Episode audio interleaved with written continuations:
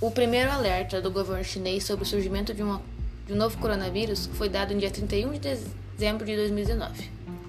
Na ocasião, a Organização Mundial da Saúde recebeu um comunicado sobre uma série de casos de pneumonia de origem desconhecida em Wuhan, na cidade chinesa, com 11 milhões de habitantes. Desde então, esse novo coronavírus, que recebeu o nome técnico de Covid-19, matou milhares de pessoas na China e se espalhou por cinco continentes. O Ministério da Saúde confirmou que, em 26 de fevereiro, o primeiro caso do Covid no Brasil.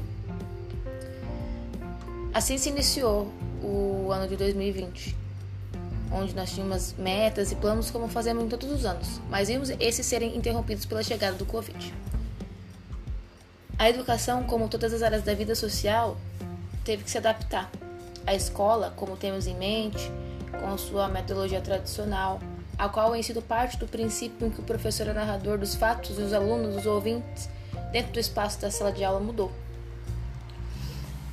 Dia 28 de abril de 2020, Conselho Nacional de Educação publicou parecer favorável à possibilidade do computo de atividades pedagógicas não presenciais, para fins do cumprimento da carga horária mínima anual, para a reorganização do calendário escolar, em razão da pandemia, e foi homologado pelo MEC. Uma atividade de aula remota pode ser considerada uma solução temporária para continuar as atividades pedagógicas e tem como princípio é, a finalidade de minimizar os impactos na aprendizagem dos estudantes advindos do sistema de ensino originalmente presencial, aplicado nesse momento de crise. Entretanto, ao pensar em um levantamento feito pela Unicef, apontou que pelo menos 4,8 milhões de crianças e adolescentes em todo o Brasil não têm acesso à internet em casa, enquanto outros milhões têm acesso precário ou falta de equipamento. Uma triste realidade que nos distancia ainda mais da educação por meio da tecnologia. Aquela frase, tempos difíceis pedem medidas desesperadas, se encaixa perfeitamente na situação da educação brasileira, nesse panorama de 2020.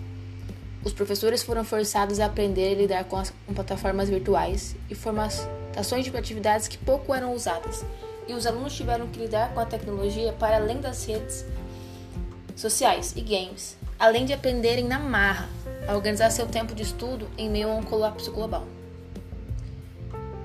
Depois de tudo isso que se foi falado, nós chegamos a alguma conclusão sobre o ensino remoto emergencial de 2020? Podemos dizer que esse mal necessário veio para nos confundir e nos explicar simultaneamente. A necessidade da modernização do ensino era algo que já havia sendo, sendo trabalhada há muito tempo a inclusão digital no meio acadêmico era algo que não teria escapatória. Entretanto, os desafios que surgem com essa experiência nos levam a pensar na base do ensino educacional e seus fundamentos.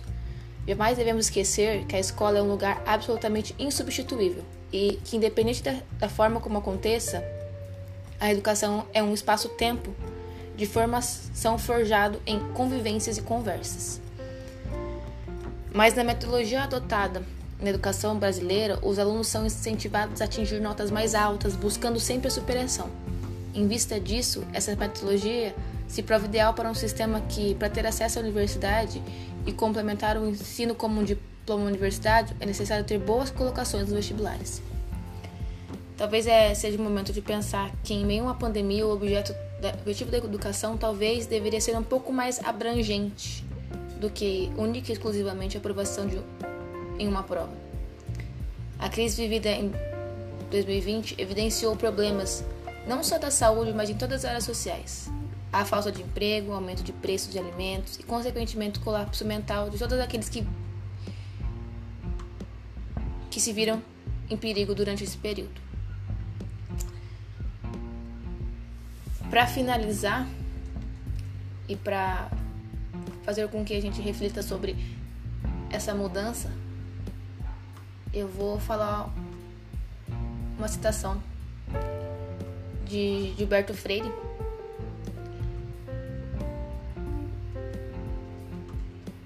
Que é assim: Se a mudança faz parte necessária da experiência cultural, fora da qual não somos o que impõe a nós é tentar entendê-la, ou nas razões de ser. Para aceitá-la ou negá-la, devemos compreendê-la, sabendo que, se não somos objeto seu, ela não é tão pouco o resultado das decisões voluntaristas de pessoas ou de grupos. Isso significa, sem dúvida, que face das mudanças de, de compreensão de comportamentos, de gosto, de negação, de valores ontem respeitadas, nem podemos simplesmente nos acomodar, nem também nos insurgir de maneira puramente emocional. É nesse sentido que uma educação crítica radical não pode jamais prescindir da percepção lúcida da mudança, que inclusive revela a presença interveniente do ser humano no mundo. Faz parte também dessa percepção lúcida da mudança a natureza política e ideológica da nossa posição em face dela, independente de se estamos conscientes disto ou não.